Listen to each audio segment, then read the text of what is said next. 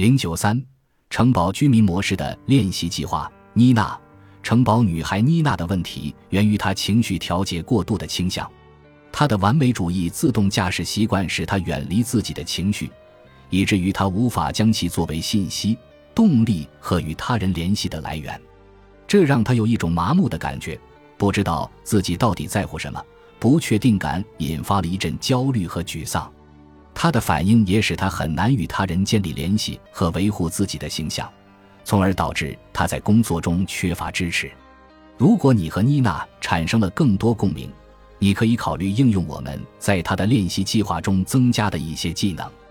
正如表十点二所示，妮娜选择的技能更多的是倾听自己的情感信息，也就是自我同情的练习及对抗自我评判。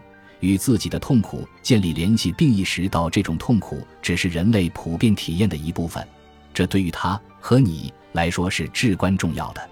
最关键的练习是让他从自己的经历中意识到怀疑、焦虑或失望的感觉是可以接受的，他能应对他们。他一直在练习，你也可以。他还根据自己最新找到的价值，在他名为“不确定”的乘客面前进行了想象成功练习。妮娜说：“她需要下定一定程度的决心，以避免自己陷入只有及格、不及格两种结果的境地，因为这种极端的想法只会增加她焦虑和逃避的情绪。”